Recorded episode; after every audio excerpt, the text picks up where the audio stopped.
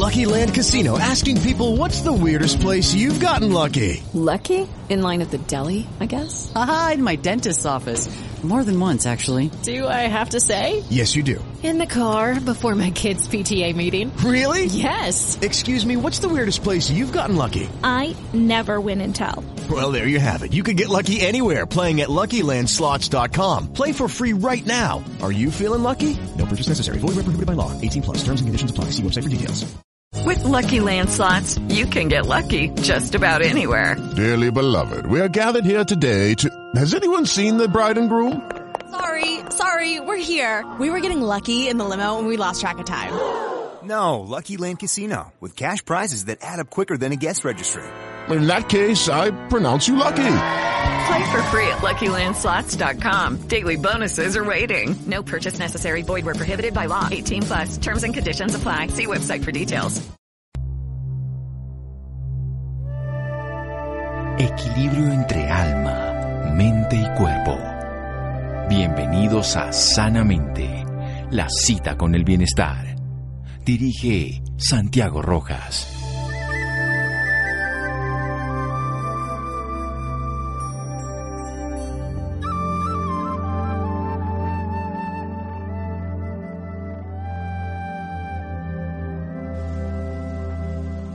La elaboración del duelo significa ponerse en contacto con el vacío que ha dejado la pérdida de lo que no está, valorar su importancia y soportar el sufrimiento y la frustración que comporta su ausencia. Jorge Bucay. Buenas noches, estamos en Sanamente de Caracol Radio, su programa de salud. Nueva normalidad en Colombia, en algunos países están en otras realidades, pero sin embargo en todos los países del mundo estamos viviendo duelos, pérdidas. Ya hemos entrevistado varias veces a este maestro, el que le ha aprendido, al que le debo mucho, al que muchos colombianos le podemos seguir la pista, el doctor Jorge Montoya Carrasquilla. Él es médico gerontopsiquiatra, lleva 30 años de experiencia trabajando con pacientes sobre el tema del duelo. Es director del Instituto John Bowlby y miembro fundador de la Asociación sobre Estudios y Clínica Tanatológica en Tijuana, Baja California, en México. Vamos a hablar a propósito de un taller que él va a hacer este fin de semana dirigido a personas que desean aprender a utilizar la estrategia de la escritura como herramienta terapéutica en la resolución de sus duelos. Nos ha contado en otras oportunidades coger una libretica, ir poniendo los diferentes duelos que se juntan, ir poniéndole como capitalizaciones a uno cada uno, cada uno para ver en qué estamos. Pues hoy nos va a enseñar una estrategia, nos va a contar un poco más de cómo procesar este tiempo nosotros de una manera adecuada, porque hay muchas pérdidas, obviamente humanas, de relaciones, pero también otras pérdidas de ambiente, de futuro, de proyectos. Doctor Jorge Montoya, qué gusto, buenas noches.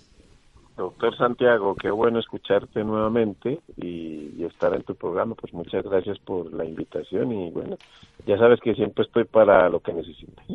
Eso es cierto y lo agradezco profundamente y en esta época lo agradecemos todos porque todos nos necesitamos. Un, una alegría compartida es doble alegría y una pena compartida es media pena y necesitamos precisamente acompañar.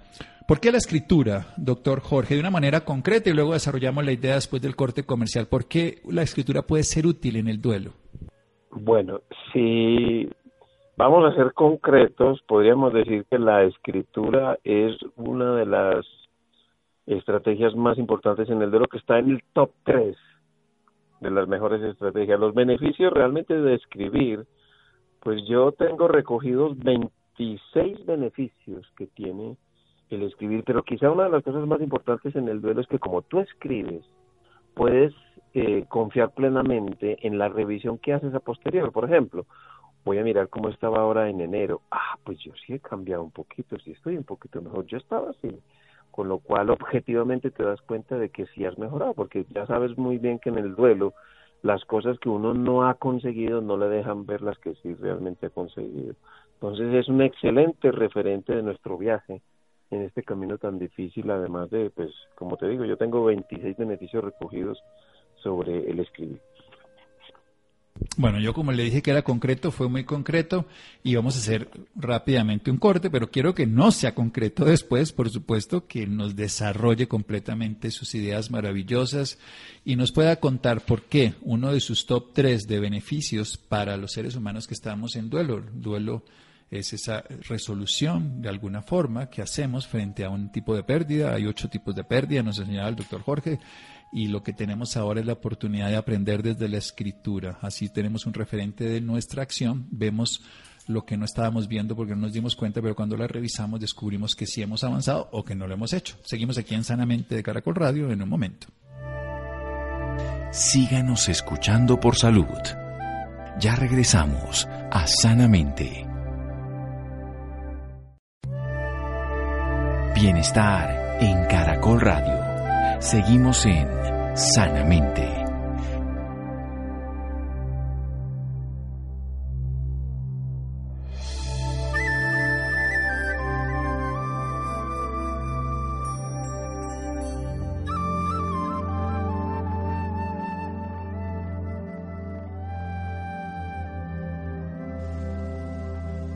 Seguimos en Sanamente de Caracol Radio. El doctor Jorge Montoya Carrasquilla, él es médico, gerontopsiquiatra, lleva 30 años en, manejo de pacientes con duelo. Este fin de semana va a tener, eh, ahora por vía Zoom, esa es la gran ventaja, se puede acceder a esos talleres maravillosos que él hacía en México, porque está entre México y Medellín, pero ahora vía Zoom se pueden inscribir y pues ahora nos va a dar los datos específicos para los interesados. está hablando de que dentro de las tres estrategias fundamentales que él tiene sobre la el manejo del duelo, la aproximación al duelo, está la escritura y que se puede revisar el pasado y se puede además encontrar. Nos ha dicho que tiene 26 beneficios. Adelante, doctor Jorge.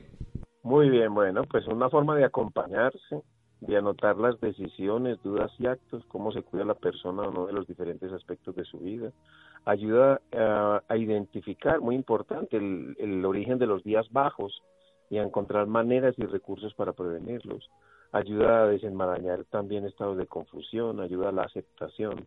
Este diálogo interno ayuda a mantener simbólicamente una relación con el ser querido, porque recordemos que la relación con aquellos que se van no termina, sino que se modifica de una relación física a una relación simbólica. Nos ayuda también a clasificar y registrar las emociones, porque tú puedes estar sintiendo dolor, tristeza, angustia, desesperación, vacío, 10 o 15 emociones al mismo tiempo, y es difícil, pues, eh, poderlas manejar si no las clasificas. Es el mejor de los oficios, también es el más íntimo, es una manera de acercarnos al mundo interior, es una manera de escucharnos, de expresar y descargar emociones y pensamientos, facilita por supuesto el llorar, guardar y evaluar los progresos, honrar al difunto, mejorar la comunicación y el conocimiento de sí mismo, nos permite objetivar las cosas, organizar cada pérdida en forma de carpetas, porque cuando se tienen pérdidas múltiples uno puede llorar y no saber exactamente por quién está llorando. Pues si lo trabajas por carpetas, como lo hacemos en el computador, cada pérdida en una página distinta de ese diario de duelo, pues nos va a permitir eh, trabajar de una manera más organizada. Permite anotar pensamientos e ideas sobre el propio camino, evaluar y registrar los cambios que vamos teniendo a lo largo de los meses, explorar las tareas del duelo que irán surgiendo, ponerle nombre a lo que vamos sintiendo, muy importante también resolver asuntos pendientes, aquellas cosas que nos quedaron por decir o no decir, perdonar o no perdonar, errores que cometimos, eh, agradecimientos que no se dieron, etcétera. Se establece además un pequeño ritual que obliga a estar muy atento a, a lo que vamos sintiendo. Se mantienen en el tiempo las palabras, porque al fin y al cabo lo que se dice se lo lleva el viento, mientras que lo que está escrito queda siempre registrado. Es una forma también de sentir presente al que murió y finalmente es una forma también de ubicarnos en la realidad. Pues los beneficios son, yo creo que no hay ninguna estrategia en el duelo que tenga tantos beneficios como ella, excepto pues por supuesto el ejercicio, que es otra de las grandes estrategias y la silla vacía modificada, esas son las tres. Hay, hay muchas más, hay bastantes más, pero esas tres son como las más importantes. Sí, y tenemos que recurrir muchas veces a ella y fomentarlas precisamente porque las personas a veces no saben cómo comunicarse y, la escritura además es con uno mismo. Esto no es una tarea de examen para mostrársela al terapeuta, sino es un análisis con uno mismo de autoconocimiento. Vayamos a, de, las 26 que ha dicho, yo creo que todas son importantes, pero me voy a centrar en algunas que usted ha dicho. Identificar el origen de los días bajos, porque muchas personas, eh, recordemos cómo es un duelo, es un estado oscilante. La persona siente que está floreciendo hoy y al otro día está en semillas haciendo raíz y se ve en la parte oscura. ¿Cómo funciona esto para que identifique por qué hoy estoy bajo cuando, increíble, ayer estaba feliz, estaba todo perfecto, ayer sentí que ya lo había resuelto y hoy me siento arrastrándome por el piso? Bien, hay dos cosas. Uno, a veces no cae en la cuenta, por ejemplo, yo, ¿por qué será que me siento tan mal a las seis de la tarde? No sé, a esa hora me pongo como mal triste, no sé por qué. Y resulta que haciendo un análisis, ah, claro, ya esa fue la hora que me dieron la mala noticia. O no sé por qué me siento tan mal los miércoles y me entero pues que después que fue el fallecimiento, caigo en la cuenta, ¿no? De que el fallecimiento fue un miércoles. Eso es una cosa. Por otra, la otra es que el, el duelo tiene un fenómeno muy peculiar que llamamos el fenómeno de la montaña rusa, que habrá días que es un poquito eh, más tranquilo, otros días que estás angustiado, otros días tranquilo, y así incluso a lo largo del día puede variar. Entonces el escribir me permite, a ver, hoy en este momento estoy tranquilo, ¿qué cosas hacen que esa, este estado de tranquilidad se alargue un poco? Bueno, distraerme, hablar con, mi, hablar con mis amigos, ver una peli, entonces yo voy apuntando, voy haciendo anotaciones. Pero también cuando estoy triste, ¿qué cosas y lo que quiero es reducir esa, sobre todo cuando hay mucha angustia, ¿qué cosas hacen que no tenga tanta angustia? Tomarme un vaso de agua fría, darme una ducha, salir a caminar, llorar, eh, hablar con una persona, etcétera, etcétera. Entonces yo voy apuntando. Entonces esa es una manera de registrar, porque a posteriori, pasado mañana, la semana que viene, vuelvo a tener un momento bajo y vuelvo y recurro al papel a ver qué fue lo que apunté que me servía en ese momento porque en el duelo pues hay algo que llamamos también anulación psíquica que hace que uno esté un poquito mentalmente torpe, entonces puede no acordarse. Así yo descubro, llevando ese registro a lo largo de la semana, llevando ese registro, pues descubro cuál es el origen de esos días tristes. Sí, una de las cosas más importantes para la memoria es que pongamos atención, pero en el duelo estamos obviamente inmersos en el dolor y no estamos atendiendo a muchas cosas que ocurren en la vida esa anulación psíquica pues altera la memoria y precisamente la, la memoria ectópica, como se dice popularmente, o sea, el cuadernito donde apuntamos, que además a mí me parece mucho mejor que sea a mano, ¿no? Pues obviamente cada uno lo hará, pero la mano tiene una característica más interesante de conexión con lo que sentimos que el computador o que la máquina de escribir como se hacía también antes. Hay otra otra ventaja también con ahora con los celulares modernos, puedes grabar también. Hay una cosa que es, sí, hay que buscar la forma de comunicarnos, grabarlo, pero lo que es importante es dejar un registro histórico. y dejar salir.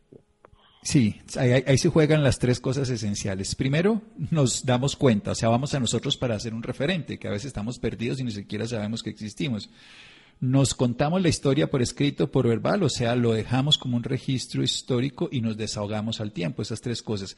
Y tenemos un punto de referencia que me parece genial que, usted lo dice, profe, porque cuando al otro día vuelve y le pasa lo mismo y no lo sabe, y vuelve y cae en el mismo error, tropecé de nuevo con la misma piedra hasta que se da cuenta que cada vez que pasa por esa esquina, cada vez que hace esto, cada vez que está hora, cada vez que tal, y dice, ah, bueno, cuando ya lo entiendo, puedo procesarlo diferente, puedo organizarlo de una manera diferente.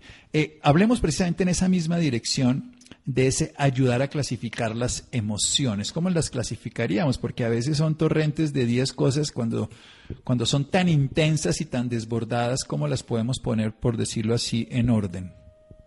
Muy bien, entonces a través del papel, que la idea pues de escribir es convertir esas imágenes, esos recuerdos en palabras para poderlos manejar de una manera más clara pues es sentarme a ver qué estoy sintiendo en este momento. Tengo dolor, angustia, desesperación, vacío, soledad, incertidumbre, enojo, etcétera, etcétera.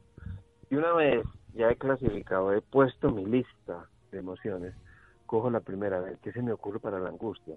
Gritar, darme una ducha, tomar agua fría, salir corriendo, como una lluvia de ideas para cada una de esas diferentes emociones que estoy sintiendo. Luego paso a la desesperación que me sirve otra lluvia de ideas y así pues tengo de 10 o 15 síntomas, eh, vamos a suponer que 5 eh, estrategias diferentes para probar en cada una de ellas. Entonces eso si lo tengo en el papel, pues hoy pruebo esta, esta no me dio muy buen resultado, mañana o si me vuelve a presentar este síntoma, a ver, ensayo, ah, esta sí, incluso pues uno, hay gente que es muy creativa, ¿no? Y le pone colores, ¿no? si es verde es porque fue, esta dio muy buen resultado, si es roja esta no sirve, depende un poco de la creatividad, pero eso nos permite clasificar y organizarnos un poco en este mar de cosas que producen las pérdidas, ¿no? Que son demasiadas. La gente cree que solamente es dolor y no, son demasiados síntomas y uno no tiene cabeza para manejar todo eso al mismo tiempo. Por eso necesitamos la ayuda del registro escrito para podernos organizar y afrontar esto de una manera mucho más efectiva. Yo le contaba el otro día a un paciente que era precisamente un contador y yo le dije, ¿usted sería capaz de salir de su empresa una semana sin haber apuntado lo que hizo y lo que dejó de hacer? Y me dijo, no, le dije, pues si usted tiene una empresa en este momento que está en quiebra, está en crisis, si usted no registra va a perder más, póngase a hacerlo.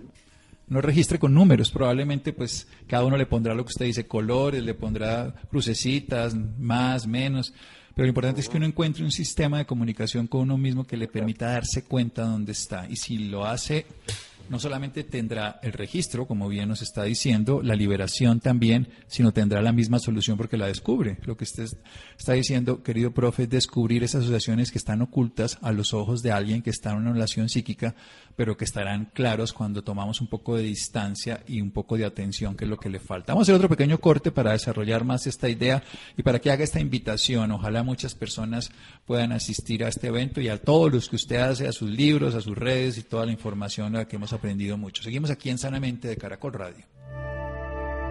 Síganos escuchando por salud. Ya regresamos a Sanamente. Bienestar en Caracol Radio. Seguimos en Sanamente.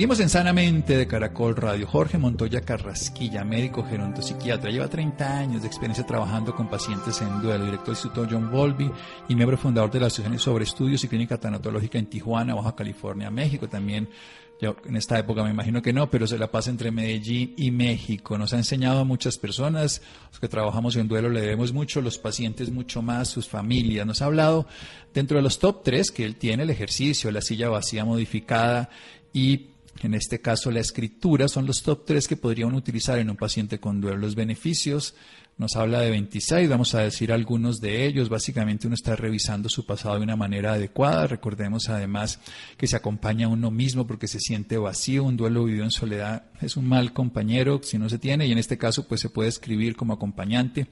Se identifica el origen de los días bajos y se descubre las asociaciones a veces con las fechas, con los lugares, con muchas cosas que uno no se da cuenta y así descubre y sabe qué hacer. Es un diálogo interno propio y con el ser querido. Ahora le voy a preguntar sobre eso. También hay que que el duelo es cambiar de lo físico, que es el contacto externo, a lo que siempre ha sido, el interno, en este caso desde lo simbólico.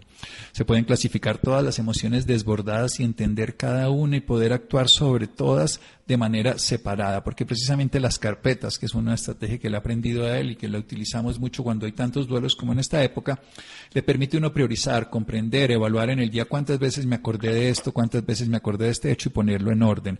También le sirve una autoescucha, le sirve una descarga de emociones, por supuesto, y algo bellísimo, honrar al difunto y ritualizar. Nosotros los humanos, los seres humanos somos ritualizadores y esto es una cosa que hemos perdido en esta época, no hemos podido hacer ritos funerarios, hemos perdido la oportunidad de acompañarnos, de contenernos y de honrar a nuestro ser querido. Y también, por supuesto, se mantienen las palabras en el tiempo, que esto es fundamental. Esas cosas que decimos, esos desahogos, a veces no nos damos cuenta, nos salen cosas muy profundas y cuando las escribimos las podemos después retomar meses después y darnos cuenta si hemos avanzado, si hemos, hemos retrocedido, lo que sea nos ubicamos en la realidad, que es una cosa que le cuesta mucho trabajo a cualquier persona en duelo. Estamos siempre en negación o en rebeldía, pero difícilmente en una atención consciente. A través del dolor, por supuesto, se evalúa y estar en presente. Quiero que hablemos un poco de ese diálogo, de ese diálogo. Nosotros teníamos un diálogo con esa persona, con ese ser permanente, charlábamos, nos veíamos, nos chateábamos. ¿Cómo se reconstruye ese diálogo de lo físico a lo simbólico y a través de la escritura, doctor Jorge Montoya Carrasquilla? Bueno, pues fíjate que tenemos tenemos 10 modalidades para hacerlo, ¿no? En el escribir, que es otra cosa que es que tiene esta estrategia y es que es muy versátil. Pues uno puede continuar escribiendo como si estuviera conversando con la persona. Bueno, hoy tuve un día bastante pesado, me hubiera gustado que me hubieras acompañado a, realizar esta actividad. Cuando estaba haciendo aquello me acordé de cómo íbamos eh, a, a cine, cuando se puede ir al cine, todas esas cosas como si la persona estuviera con nosotros es una manera muy muy útil de hacerlo a través de la de, las letras no pero tenemos 10 modalidades que podemos utilizar en ese diálogo con la persona. Podemos realizar cartas epistolares que son cartas que tienen nombre. Carta de agradecimiento carta de despedida o carta a mi mamá número uno. Pueden ser 10 15 las que uno necesite. Un diario de vida que es el diario de duelo donde apuntas eh, con fecha cómo estás hoy, y hablas con tu ser querido y vas registrando los progresos. El diario de campo, que es lo que normalmente la gente lleva a los grupos de duelo, y va apuntando lo que escucha, lo que le resuena de los demás compañeros, estrategias que, que se plantean en, en el grupo de duelo. La bitácora, que es cuando utilizas al mismo tiempo el diario de duelo como diario de campo las dos cosas al mismo tiempo. Puedes hacerlo, comunicarte con tu ser querido a través de poemas, a través de canciones, de acrósticos, de pequeñas obras de teatro donde lo pones palabras en los distintos personajes, la técnica narrativa que es contar la historia de cómo sucedió el antes, el durante y el después. Y finalmente una de las cosas quizá más importantes que nos permite el escribir para honrar la vida de nuestro ser querido, para honrar nuestra propia vida y nuestra participación en esa relación que tuvimos con el ser querido, que es la biografía de nuestra relación o la biografía del ser querido, para que nuestros muertos dejen de ser muertos y pasen a ser ancestros, ¿no? Nosotros que somos tan orgullosos y no tenemos casi ancestros, porque no nos han enseñado que el escribir las biografías, que esos héroes que tuvimos en nuestra casa, es una de las estrategias más importantes en el duelo.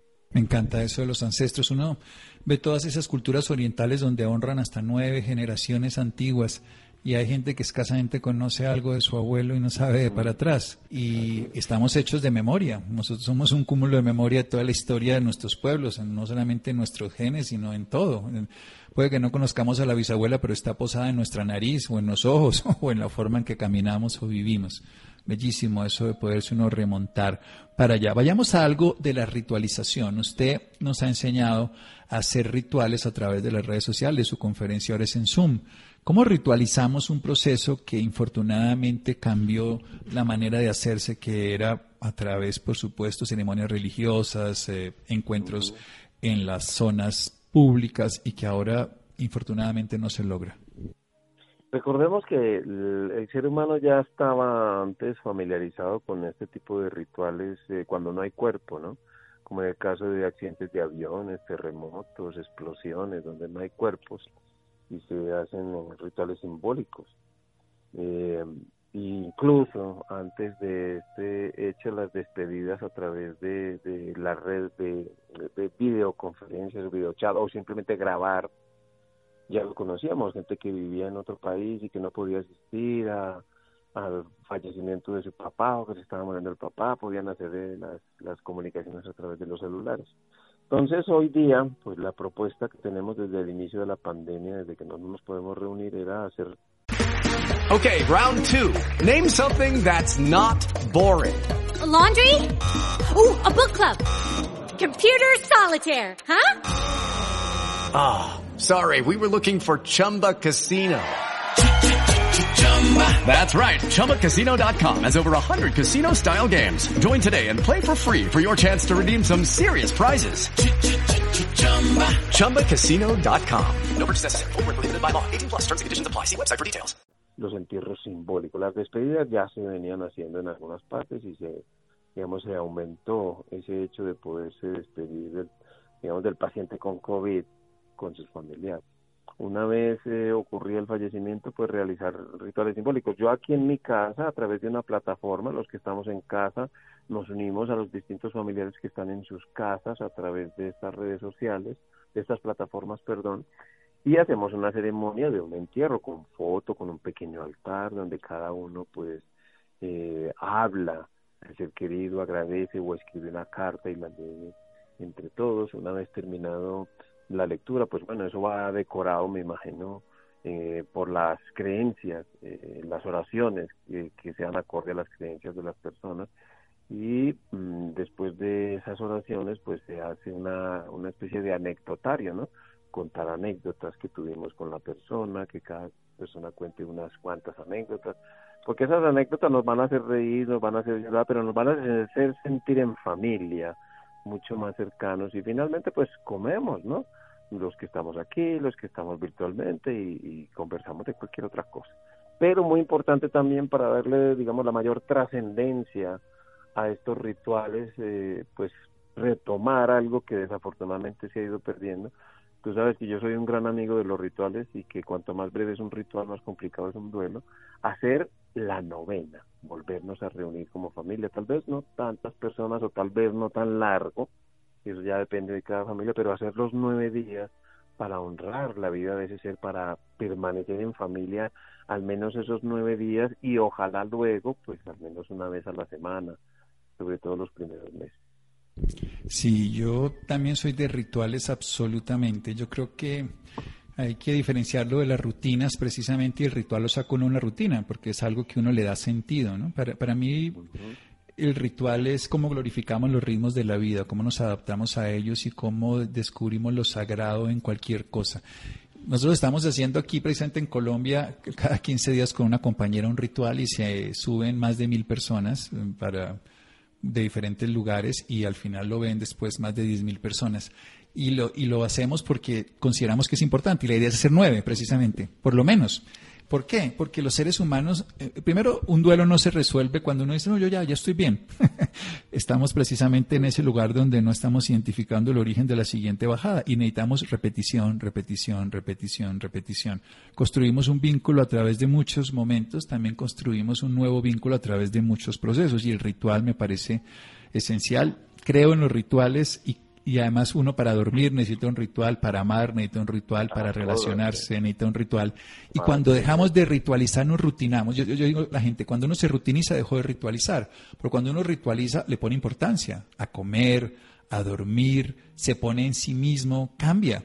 Y las relaciones de pareja se acaban cuando se acaban los rituales. Hay un profesor que dice eso también. O sea, porque perdimos ese encuentro, ese descubrir, ese poner lo mejor de nosotros. Uno para un ritual se viste mejor, así sea mentalmente, se engalana de pensamiento, se acicala, sí, porque le va a poner algo que tiene sentido. Y cuando se vuelve rutina, pues se pierde el ritual. Esa es de las cosas que he aprendido, bueno, muchas cosas, así como de todos los tipos de duelo. Y vayamos a lo, a lo último, precisamente. Eh, honremos a este, a este Señor que se nos fue, a esta señora que se nos fue, a este padre, hijo, esposa, hermano. Hablemos de honrar a los difuntos. Bien, una, hay muchas maneras que, que las sociedades tienen y las culturas tienen para honrar a sus seres queridos. En mi experiencia, eh, quizá la mejor manera para mí, y que es la que yo enseño pues, a todos mis pacientes y a mis familias, es hacerle una biografía partiendo de una cosa muy simple que es el anecdotario. Coger anécdotas de, de, miles de personas que conocieron a mi ser querido para engordar esa biografía y descubrir muchas cosas que, que, ni sabíamos que hacía nuestro ser querido o que era nuestro ser querido. Y a partir de ahí empezar esa construcción de esa biografía. De hecho, en los grupos de duelo tenemos una sección en el grupo de duelo para cuando la gente quiera, que es inicialmente la base para la construcción de esa biografía que se llama el protagonista. Porque a los grupos de duelo va una persona que perdió un hijo, que perdió a Juan, que perdió a María, que perdió a Pedro, pero no sabemos quién era María, quién era Juan y quién era Pedro. Entonces les decimos, bueno, el día que ustedes quieran presentarnos a su ser querido, cómo era, qué hacía, dónde nació, etcétera, etcétera, todo lo que nos quieran contar de ellos y traer incluso algo que les gustaba pues adelante, tienen la media hora, una hora o las dos horas o más que pertenece el grupo porque además de que se le va a hacer esa biografía, pues vamos a entender un poquito mejor el dolor de las personas cuando nos hablan de ese ser tan maravilloso que hoy les tiene pues tan conmovidos, tan afligidos. Entonces esa es la base de honrar. Como dice Manuel Mejía Vallejo, uno se muere cuando lo olvidan, que digamos Coco lo vino a, la película Coco lo vino a a resaltar todavía más. Uno se muere cuando lo olvida, el recuérdame, que sería la mejor manera de honrarlos, porque yo me he topado con empresa, una empresa con la que yo trabajo, donde se murió una persona, le dije, bueno, ¿y, quién era? Ah, no, pues ella trabajó aquí como 20 años, pero no nos acordamos, o sea, uno pasa desapercibido eh, sin ser recordado. Yo pienso que esa es la mejor manera de honrar a nuestros seres queridos y en Colombia tenemos muchos héroes anónimos que no tienen su biografía, ¿no? Tienen unos poquitos, ¿no? Aquí en Antioquia que somos tan pinchados, dice la gente, pues hay muy poquitos ancestros. Yo pues por una por uno de mis apellidos sí me metieron desde chiquito la historia, pero sería para mí, vuelvo y repito, la mejor forma de honrar y hacer que nuestros muertos pasen a ser ancestros. Sí, yo afortunadamente creo que por el lado de mi mamá precisamente ella tenía hasta el año pasado que murió tenía toda una pared llena de sus muertos. Y eran fotos y fotos y fotos y fotos y sabía la historia de cada uno y pues pues nosotros también de paso. Y tenía al otro lado sus vivos y los iba pasando pues de lado al lado como toca. esta semana pasar al otro lado? Sí, sí, sí, eso es la vida. La vida es esto, pero precisamente la vida son experiencias y si nosotros no le damos sentido, no la podemos disfrutar. Y, ese es y como estamos vivos ahorita, pues disfrutémonos y disfrutemos el recuerdo, disfrutemos hasta que nos toque llorar y sufrir en el sentido del término, si, si no somos capaces de experimentarlo auténticamente, va a ser más difícil. ¿Cómo hacemos para poder acceder a este evento, doctor Jorge Montoya? Bueno, este evento es este sábado 5 de septiembre eh, de 15 a 20 horas del Pacífico mexicano, que vienen a ser las 17, 22 horas de Colombia y Ciudad de México, es eh, meterse en Facebook, en la página nuestra de la Asociación de Estudios y Clínica Tanatológica de Baja California. Buscan ahí en Facebook eh, Asociación de Estudios y Clínica Tanatológica de Baja California, OJA, OHAC, y ahí está toda la programación y cómo se vinculan a las personas que estén interesadas en el taller La Escritura Terapéutica en el Duelo. OHAC, ¿no? Asociación de Estudios y Clínica Tanatológica de Baja California. OHAC, ¿qué hace esa asociación civil en México? Muy bien, y si no, pues también lo pueden buscar por Jorge Montoya Carrasquilla y ahí lo van a encontrar. Pero me parece, me parece muy, muy interesante que cualquier persona lo pueda hacer. Hay una cosa que los seres humanos necesitamos es elaborar las pérdidas desde todo punto de vista, porque si no, siguen siendo pérdidas. Cuando uno las elabora, las corrige, eso es como una llave que está goteando, hay que cerrarla, hay que corregirla, hay que ponerle atención, hay que demorarse el tiempo que se requiera. No hay que rechazarla ni ignorarla, sino atenderla, porque por ahí nos perdemos. Y muchas enfermedades y trastornos vienen de duelos inadecuadamente resueltos. Entonces, OHA AC, Asociación de Estudios. es oído, hombro y abrazo. Oído, hombro y abrazo, perfecto, ya queda más fácil así recordarlo. OHA, oído, hombro y abrazo, AC, como se dice en México, Asociación de Estudios y Clínica Tanatológica de Baja California. Bueno, mi querido doctor, muchísimas gracias por esta oportunidad, por este aprendizaje eterno y por este acompañamiento para miles de personas que siempre estamos en un duelo por resolver, por aprender, por crecer. Le mando un abrazo, profe. Igualmente, muchas gracias a ti. Seguimos en Sanamente de Caracol Radio. Síganos escuchando por salud. Ya regresamos a Sanamente. Bienestar en Caracol Radio. Seguimos en Sanamente.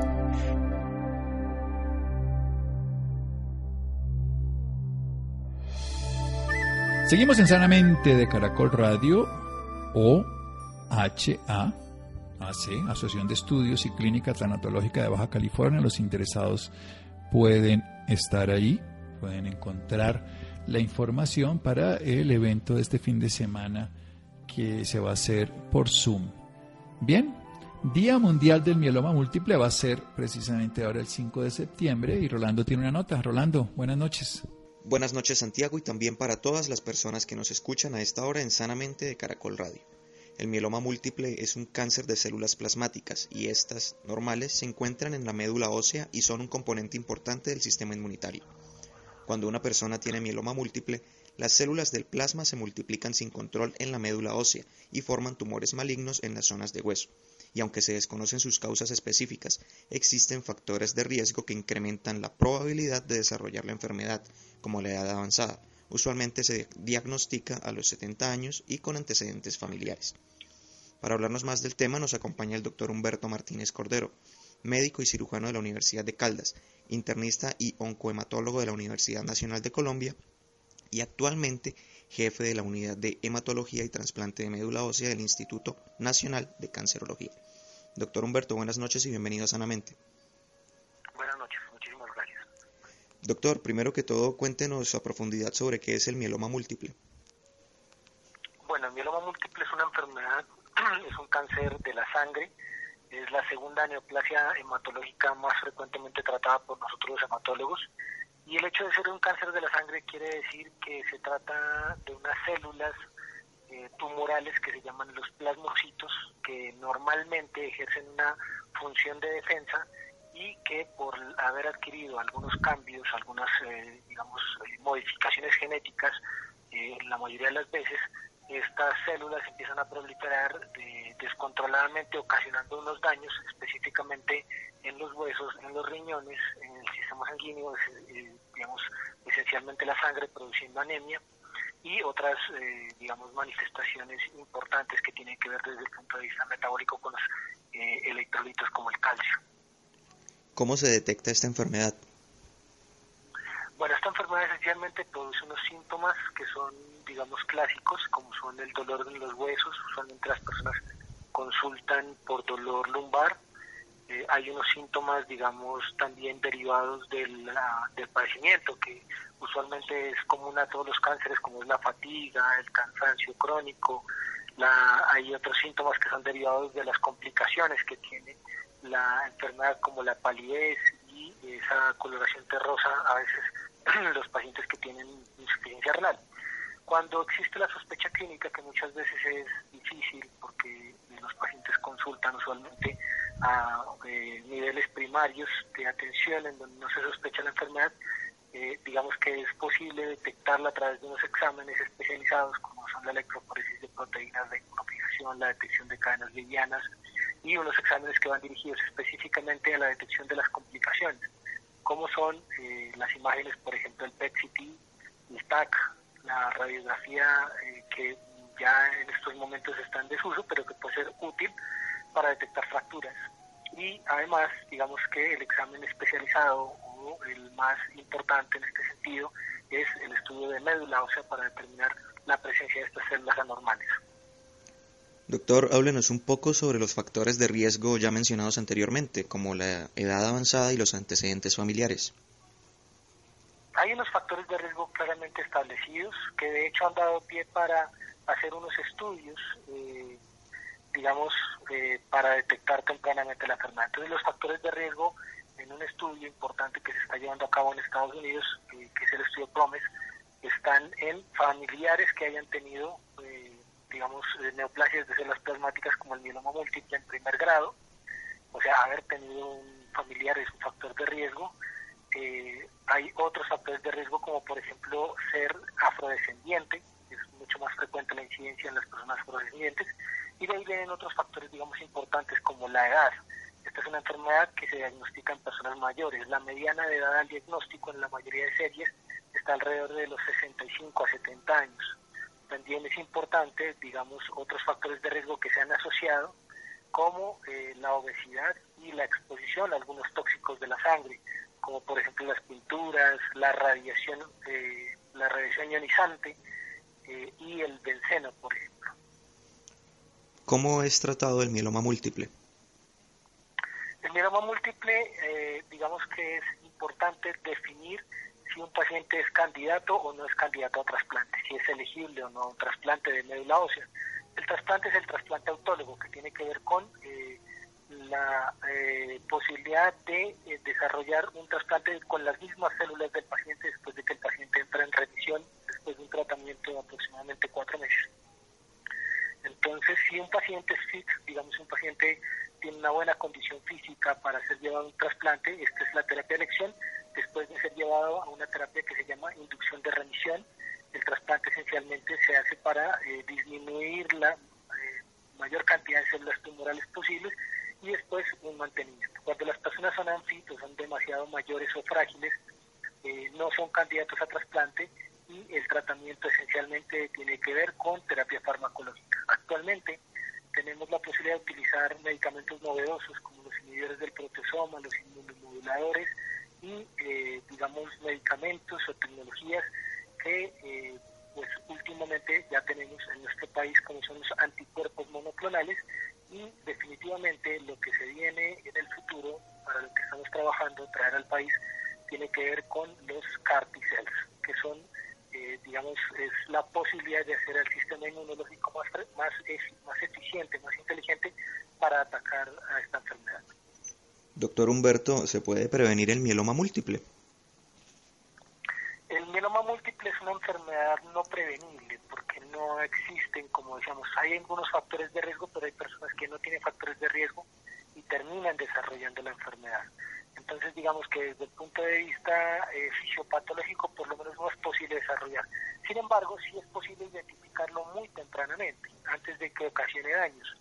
Y eso es básicamente lo que se está llevando a cabo en Estados Unidos en el estudio PROMES de la doctora Irene Gobrial, en el cual se intenta detectar muy tempranamente las personas eh, con eh, estas condiciones que son precedentes al mieloma múltiple, como la gamopatía monoclonal de significado incierto, porque se cree que casi la totalidad de los pacientes pasan por esta fase, o el mieloma múltiple indolente, es decir, un mieloma múltiple que no ha ocasionado daño a los órganos blancos.